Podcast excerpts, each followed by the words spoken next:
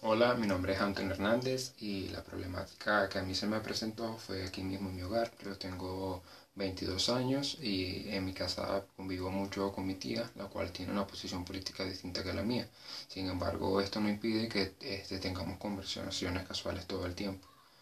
un día, pues como pasado ya otras veces, este, llegamos a un tema político polémico y yo erróneamente decidí que lo mejor era decirle que yo no quería hablar de ese tema, que por favor cambiáramos el tema porque yo no quería tener problemas con ella. Esto causó todo lo contrario a lo que yo tenía pensado e hizo que mi tía se molestara y respondiera de forma altanera porque ella se sintió de que yo no le estaba prestando atención o que yo la estaba jugando.